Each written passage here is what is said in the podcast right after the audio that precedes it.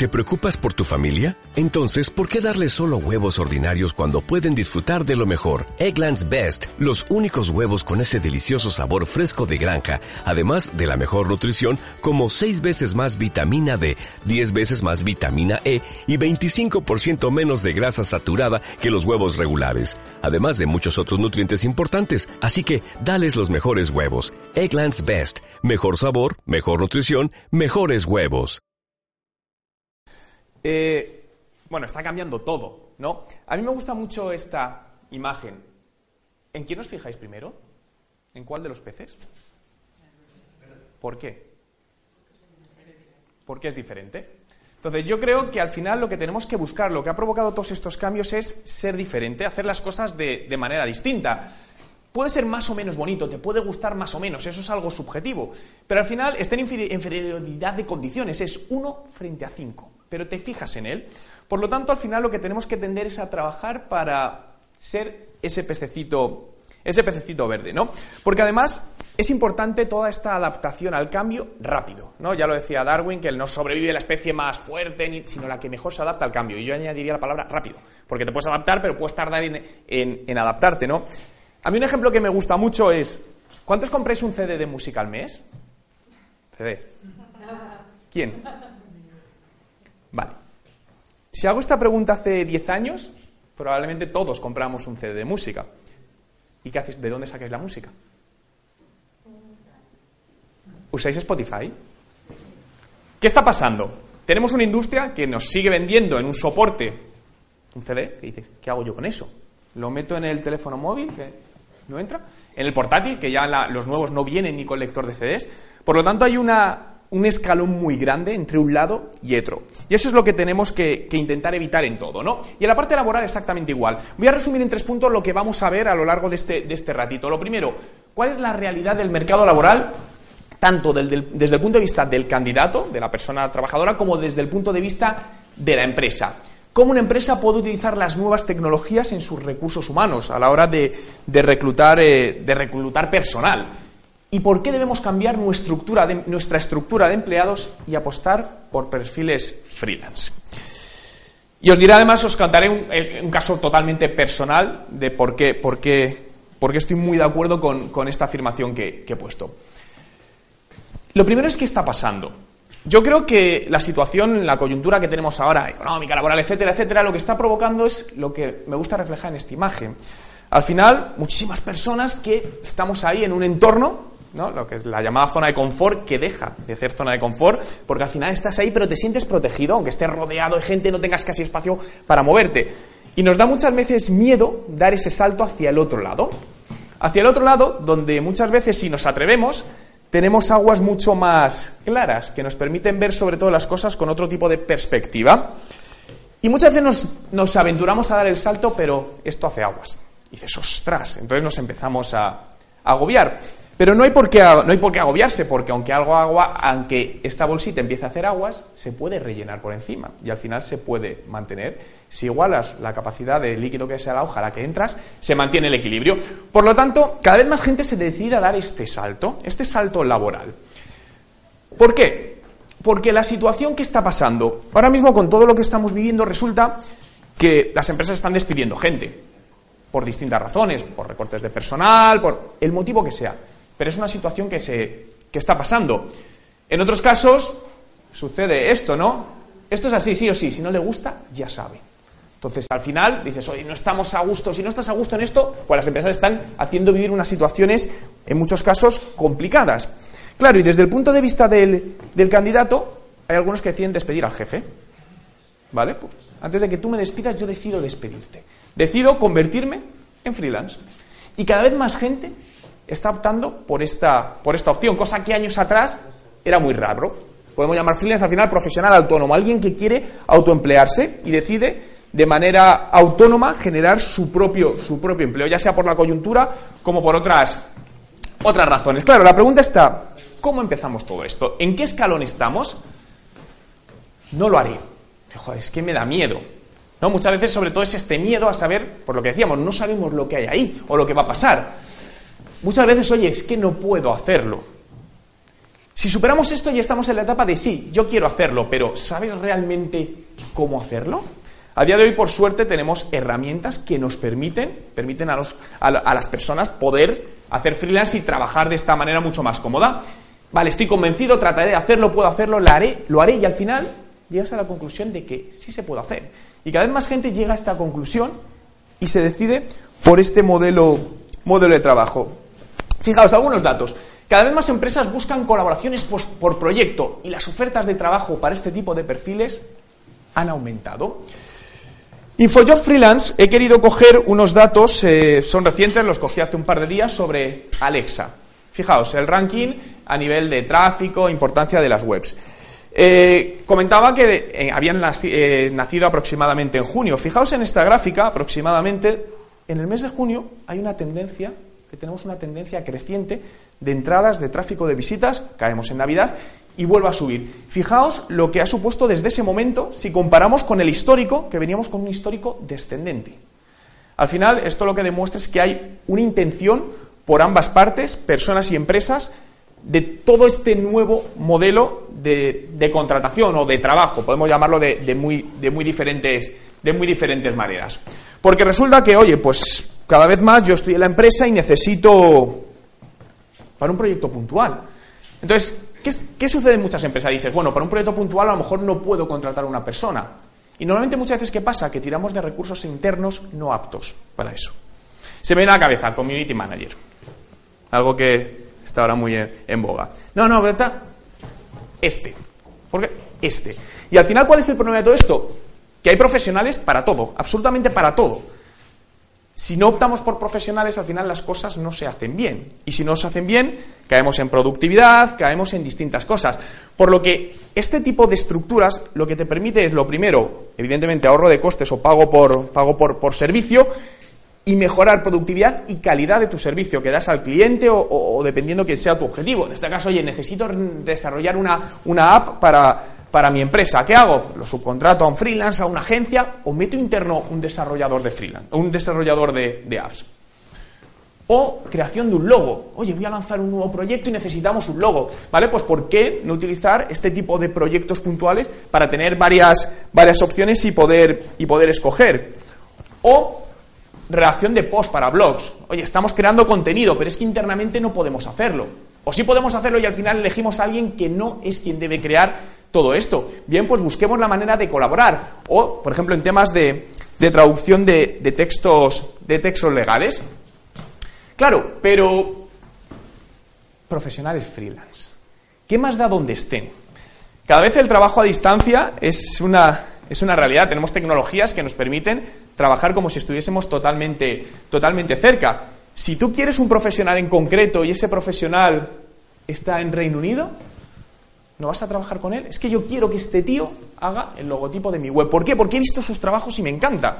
De tal manera que, pues aquí tenemos a Estar Marcón, eh, Cristian Muñoz, eh, Christoph Barranco y Clara, y Clara Soler, donde podemos entrar y decir, oye, vale, ¿quién es este? Vale, diseñador en Reino Unido, tiene su página web con su portfolio, porque ha decidido ser freelance, ¿vale? Pues quiero ver qué ha hecho esta persona. Joder, ha hecho diseño web en el 2012, diseño gráfico para esta empresa, ha trabajado con Coca-Cola, ha hecho una landing page y me encaja exactamente el estilo que tiene para el trabajo que quiero conseguir. Y además, cuando veo su, su, su, background, me encaja también perfectamente. ¿Por qué no le cogemos? Es decir, muchas veces tenemos miedo a las distancias, ¿no? A, ya es que si no le tengo aquí, no le veo trabajar. Yo soy un convencido de los biorritmos de las personas. Es decir, nosotros tenemos en el equipo gente que como le levantes antes de las 10, 11 de la mañana tenemos un problema. Y esto que puede sonar tan raro no es tan raro, porque cada persona tiene sus biorritmos. Hay gente que trabaja mejor en horario nocturno, gente que madruga. Es decir, yo, por ejemplo, por la noche no, no, no me da. yo soy de madrugar mucho, es decir, yo prefiero levantarme a las 4 de la mañana. Es que para mí es buena hora, pero hay gente que eso no lo lleva bien. Al final, cada uno tiene sus biorritmos. Entonces, ¿por qué no adaptar todo esto? Al final se trata de buscar a profesionales a profesionales buenos, profesionales serios que te aporten, que te aporten realmente sin tener que estar No, no, es que si no le veo, no está trabajando. Tenemos un montón de tecnología además que nos permite contrarrestar todo esto. Algo tan sencillo como, vale, ¿qué necesito hacer? Necesito un logo, vale, publico mi proyecto, revisto todos los candidatos, selecciono los que sean interesados y gestionamos directamente todo el proyecto online. Lo bueno de la tecnología, ¿no? Siempre la tecnología muchas veces dice, no, la tecnología es mala, está haciendo daño.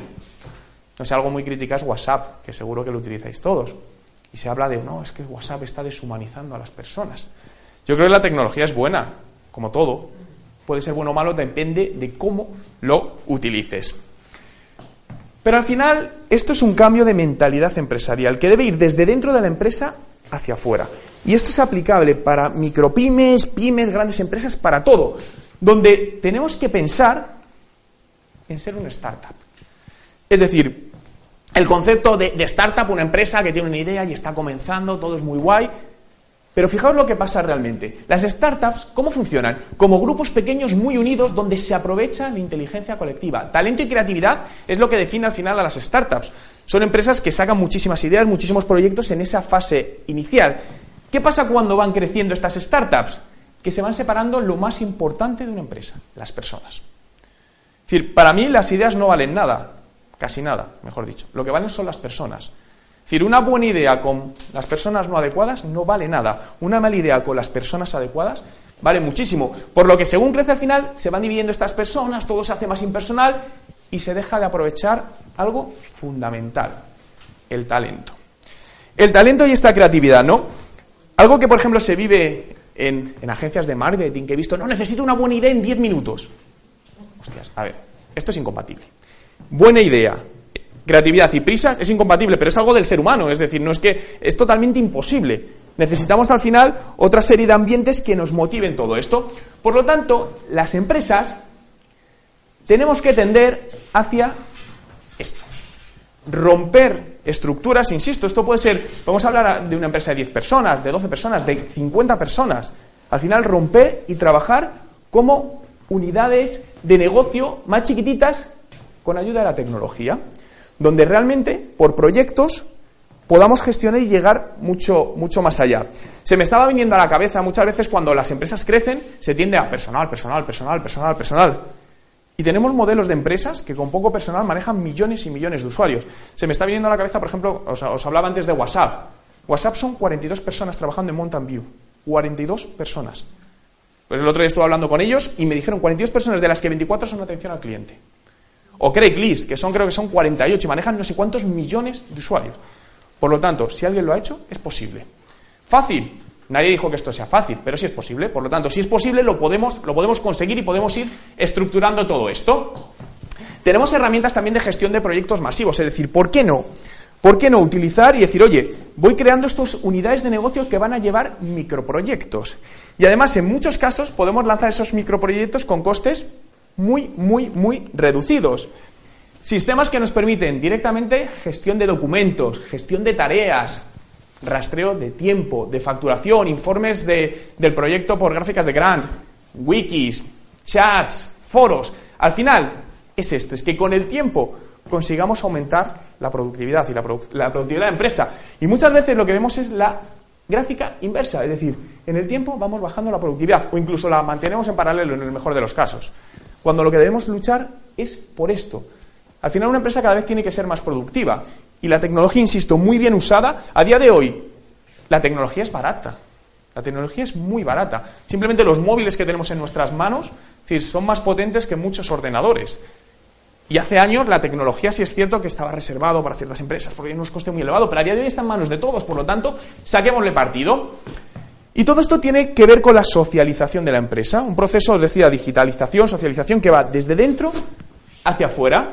Por lo tanto, por un lado, esto es un win-win por dos partes. Yo soy un convencido más que cuando varias partes entran en un proyecto, o ganan todos, o si hay una que no gana o no siente que gana, porque esto también es importante, no solo se gana, sino sentir que gana, eso no, no va a llevar a ningún buen puerto. Por lo tanto, tenéis que conseguir que, evidentemente, atraer la atención de los freelance que se impliquen en el proyecto. Y por otro, aportar valor a la empresa, es decir, que el freelance aporte. De esta manera ganan los dos y todo sale hacia adelante. Si las dos personas, las dos partes están contentas, esto va a ir bien.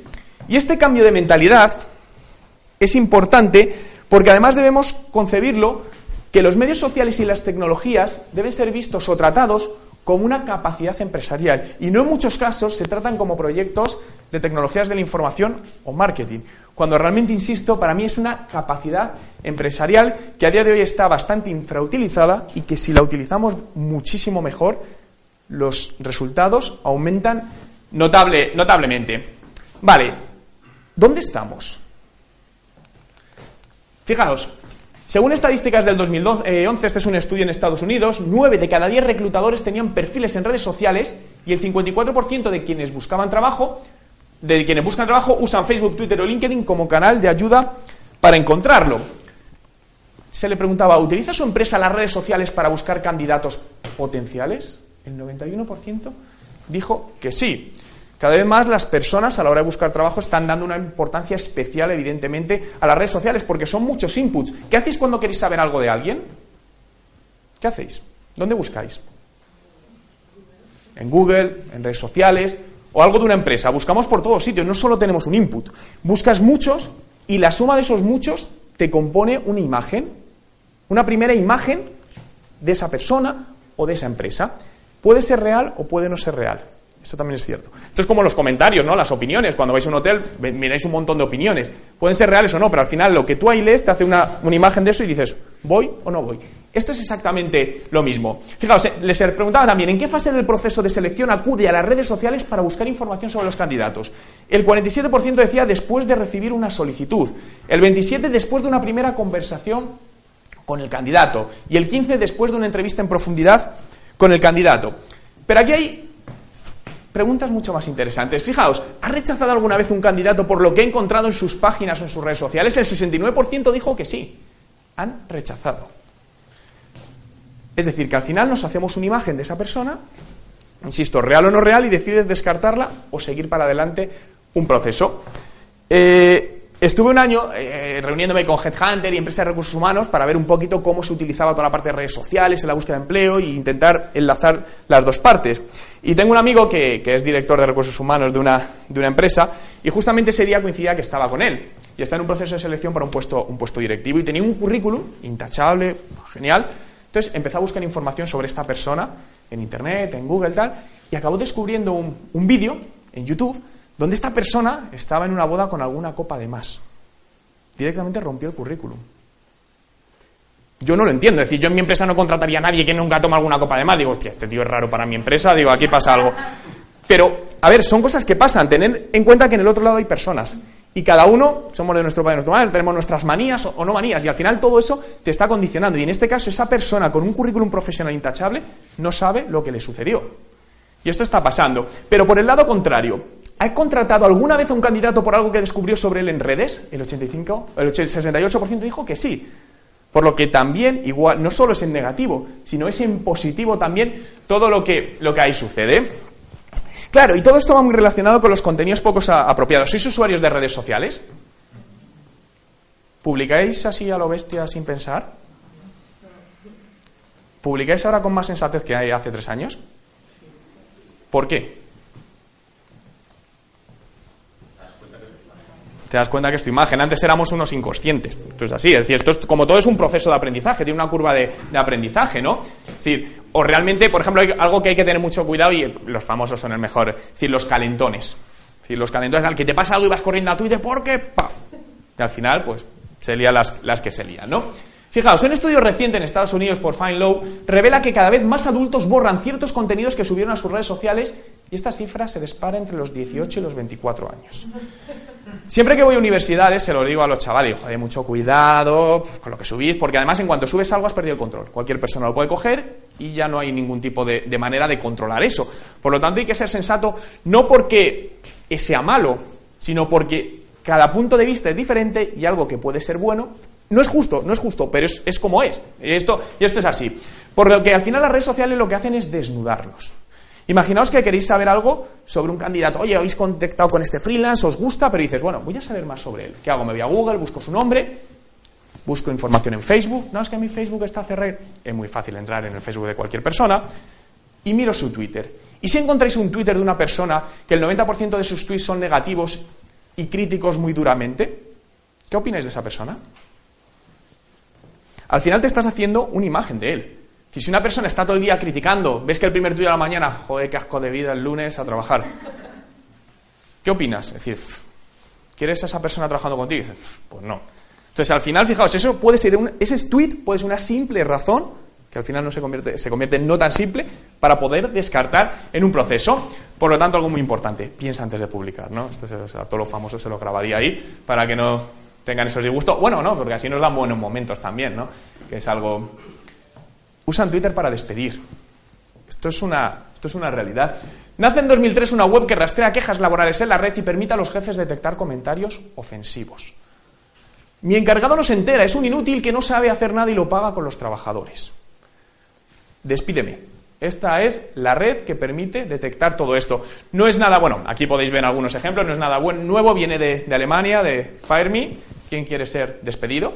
Y realmente suceden muchas cosas de esta, mucha gente que está criticando a los jefes y resulta que hay, conozca más casos cercanos, personales, que van directamente por, por esta línea. Y lavar la cara porque decir, vale, pero yo es que, joder, fui un inconsciente hace tres años y es que aquí he publicado un mogollón de, cosas. No sé si conocéis FaceWash. FaceWash es una aplicación que busca contenido políticamente incorrecto para lavar tu imagen en Facebook, escanea todo ese contenido, fotografías, tal, tal, te dice, oye, yo creo que esto no es bueno. Y tú decides si borrarlo o no borrarlo. Yo os aconsejaría que, que lo paséis. Te puedes llevar sorpresas. Porque hay cosas que ni recuerdas. Y dices, ostras, y esta foto, joder, que la subió una amiga mía, estamos en bikini haciendo el pino con un... Ostras. Y, os puedo asegurar, además otro consejo, buscar, os habéis buscado en Google, ¿no?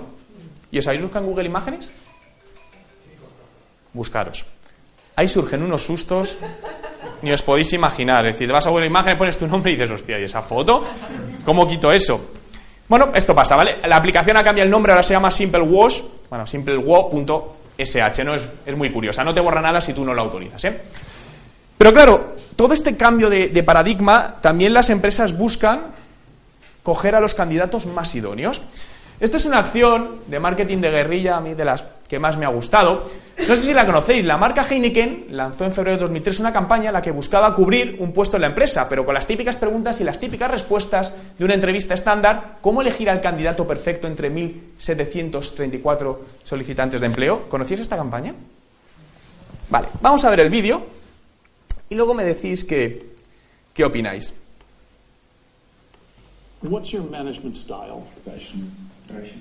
What's your management style? Passionate. Passionate. Passion. And what's your biggest weakness? Being stubborn. Stubborn. Stubborn, I think. Okay, give me one reason why I should hire you. Because sports is my passion. I'm really passionate about football. Really like a football.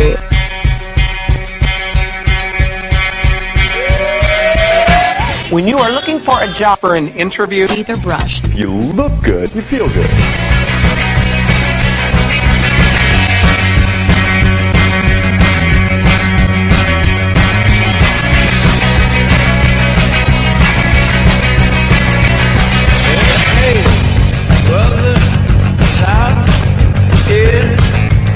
Hi.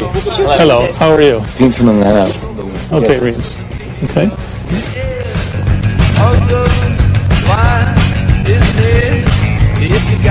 And so you liked it when we were walking hand in hand?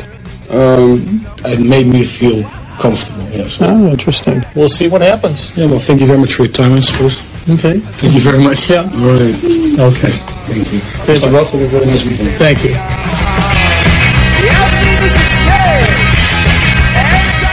So, do you, are you sure? I'm, I'm fine. I'm just, I'm, I'm, uh, I'll get, I'll get a little water in a second.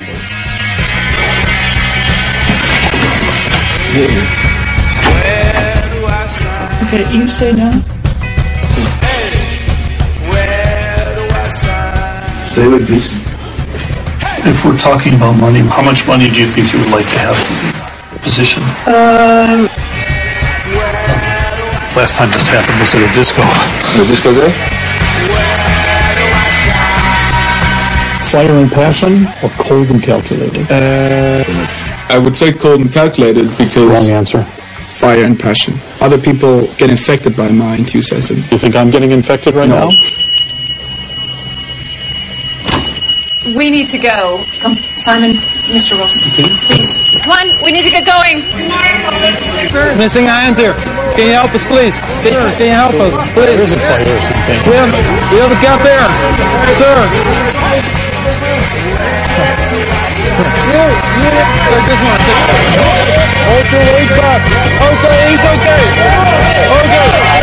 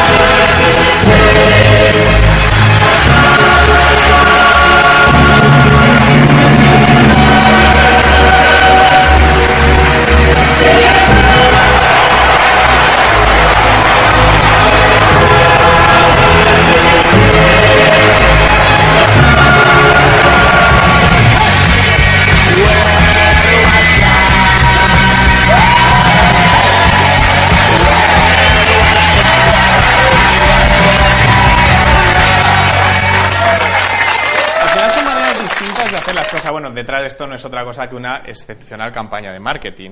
Evidentemente que al final cubrimos dos cosas a la vez.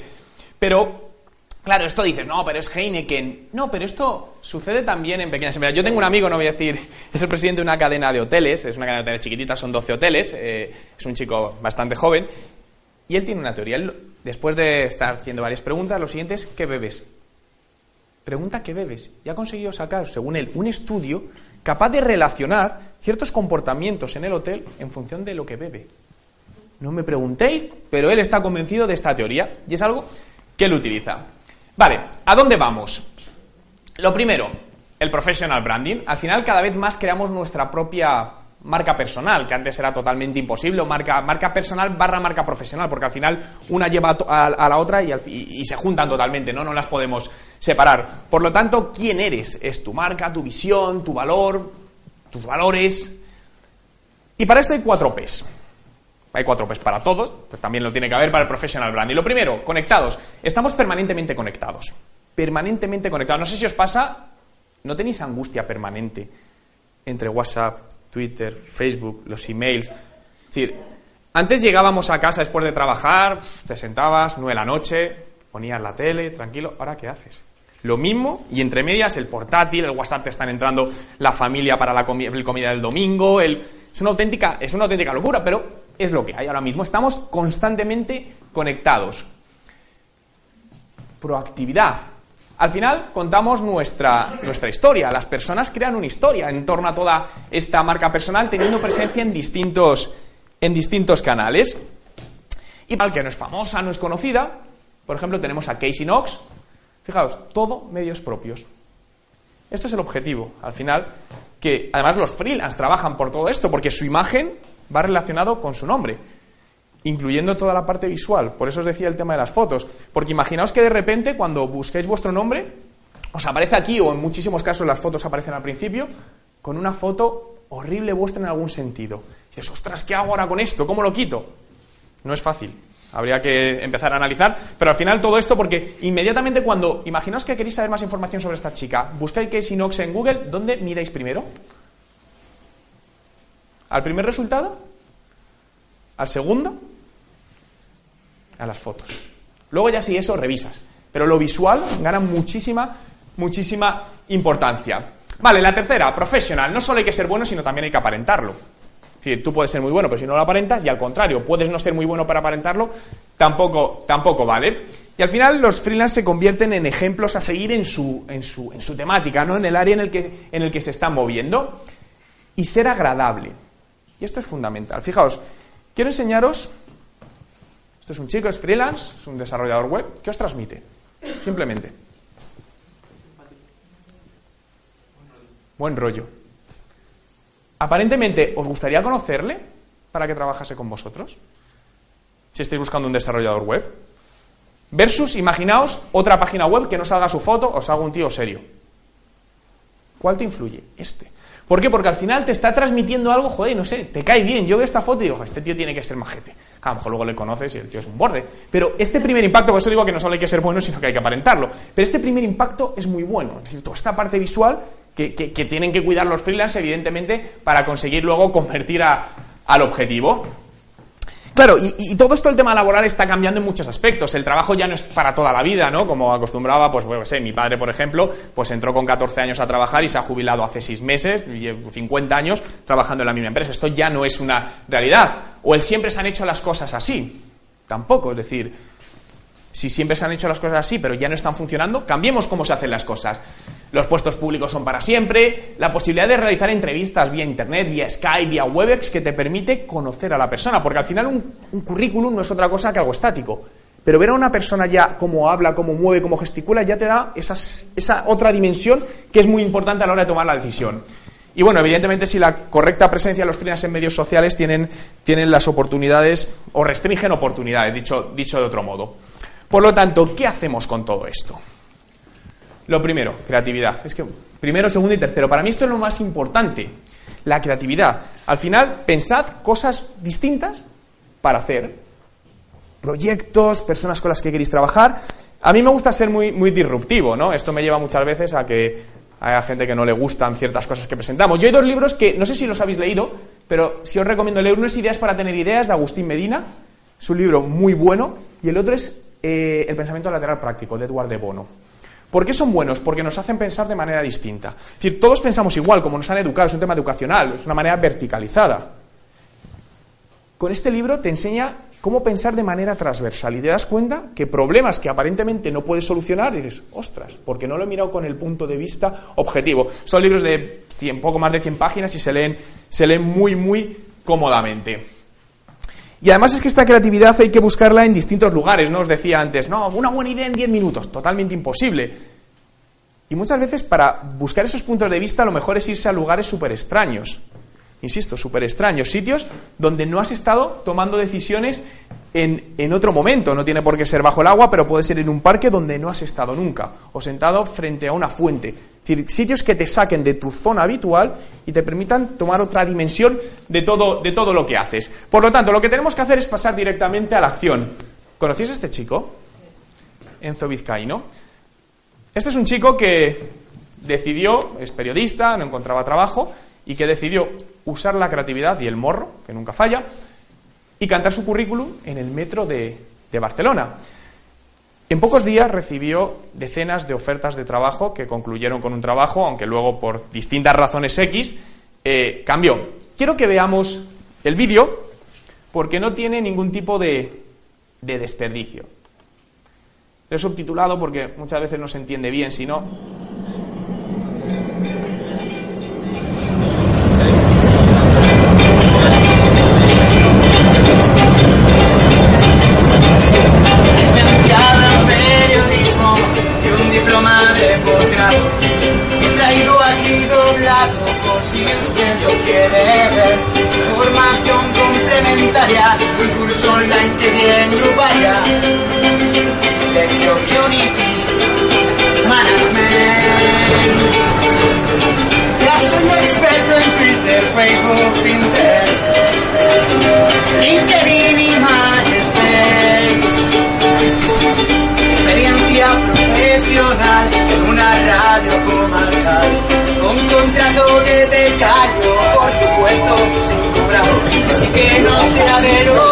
he hecho de comercial he trabajado en un call center de cajera en Mediamar. De cajera en Mediamar.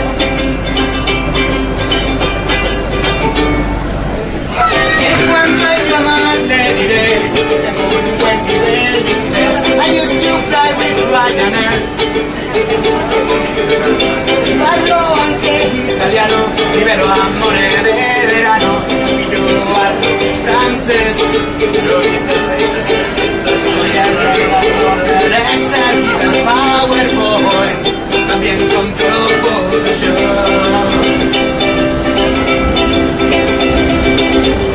Noche mano al monedero, no vengo a pedir dinero, aunque quizá sea un amigo o un familiar. Necesita un periodista, guionista, escritor o redactor, músico, compositor. Quizá andan buscando un servicio más trivial, también me sé arrodillar. Y por un precio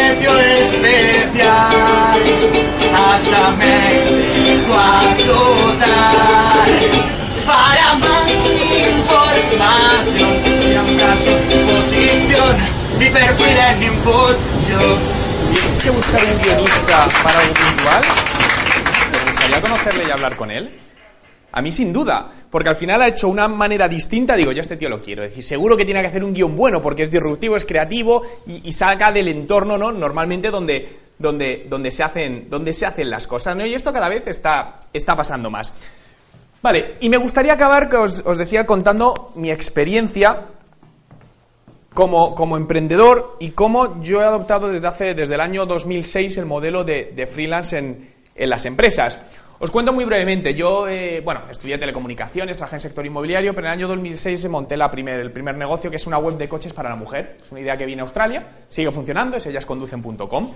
Entonces, evidentemente al principio era, era yo solo y tenía que trabajar, pero claro, luego necesitaba redactar contenidos. Redactar contenidos, pero yo no podía pagar a una persona. Y además conocí varias personas que estaban en distintas localizaciones, no estaban en Madrid, que es que me gustaban como escribía y las quería a ellas. Pues al final digo, qué mejor que trabajar por proyectos. Oye, vamos a trabajar para X posts al día, etcétera, etcétera, porque yo te quiero a ti. Es decir, me da lo mismo que estés en, en Asturias, en, en, Cádiz o donde sea. Bien, ese fue el primer proyecto que sigue funcionando bajo el mismo formato. En el año 2009 conocí por internet a mi socio Jaime y montamos una agencia de marketing. Esta agencia de marketing ahora, ahora mismo somos 12 personas donde todos trabajamos en modelo freelance. ¿Por qué? Por lo que os decía, es decir, por ejemplo, los biorritmos de las personas. Cada uno tiene suyo. Es decir, el programador este que os decía que como le levante antes de las 12 de la mañana tenemos un problema, si el tío trabaja bien a partir de las 12, pero luego se queda hasta las 5, la... es que me da igual, al final es trabajar por proyectos. No, y muchas veces desconfiamos porque no está ahí. Al final trabajas por proyectos. Yo creo que lo que hay que hacer es localizar a esa gente buena que te puede complementar y realmente te despreocupas. Al final lo que te hace es que la empresa sea mucho más productiva, ahorro de costes, que además en, en, nuestro caso ese ahorro de costes lo trasladamos en mejora de los beneficios globales de la empresa y en mejora de los precios de los clientes. Por lo que al final, globalmente, partiendo de este tipo de estrategia, nos ayuda bastante. Bueno, y ese año también lancé, mi, mi blog. En el 2012 monté con otros socios una red social de emprendedores inversores donde igual fueron una serie de freelance que se complementan para generar este trabajo. Y lo mismo surgió en Emprende Finance, una empresa que ayuda a buscar financiación para, otras empresas. Y, el, y el año 2013 volvió a suceder lo mismo, Social una herramienta de monitorización de marca donde al final digo, oye, ¿quién es el mejor, tal, tal, tal? Es que está en Menorca.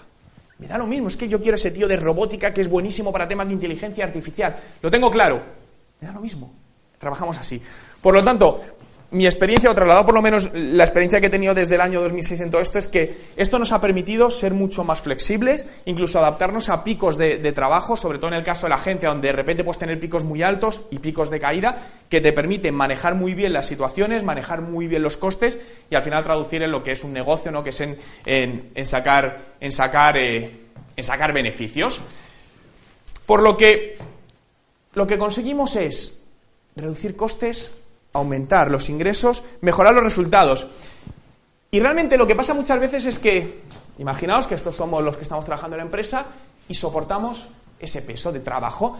Claro, y muchas veces lo que tendemos es a meter más gente aquí, aquí, aquí para ir soportando. Pero no nos damos cuenta de que con este tipo de estructuras, la misma base en el negocio puede llegar a soportar muchísimo más trabajo con estructuras en red. Muchísimas gracias.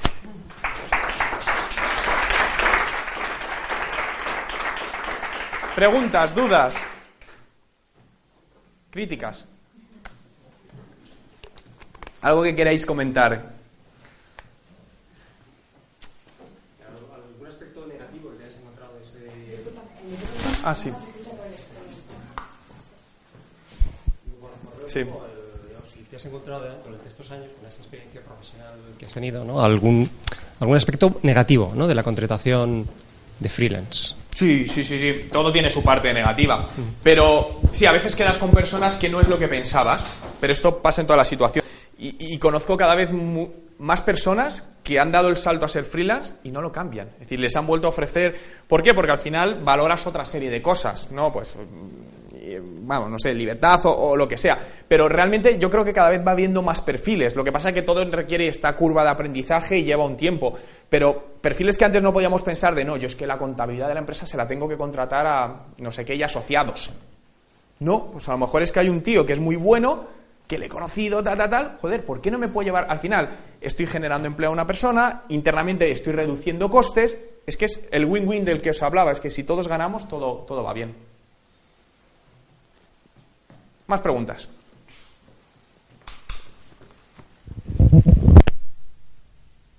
Bueno, pues nada, ha sido un placer. Ahora hay un, eh, iba a decir un coffee, un coffee break, me, me estoy pasando las horas de la mañana. hay un vino y nada, y cualquier cosita, bueno, que necesitéis, ahí os dejo mi correo y encantado de, de charlar con vosotros. Gracias. Suscríbete gratis a mi canal haciendo clic en la foto. No te arrepentirás. Y si no te gusta, siempre puedes decirme adiós. what you doin'?